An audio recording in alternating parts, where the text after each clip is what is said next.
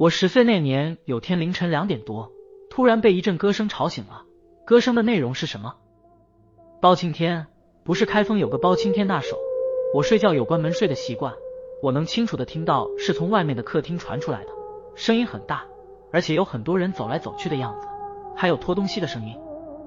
我偷偷看了一眼，发现门下面的缝隙是黑黑的，没有任何光。我吓得躲在被子里不敢动，闷得满头大汗。当时就听到一个很清晰的脚步声往我房间走来，越来越近。这时我在被子里也闷到了临界点。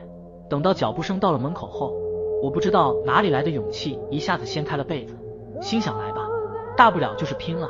就在我掀开被子的一刹那，所有的声音一下子就安静了，我也像是被催眠一样睡了过去。后来除了我的表妹，没人相信我说的话。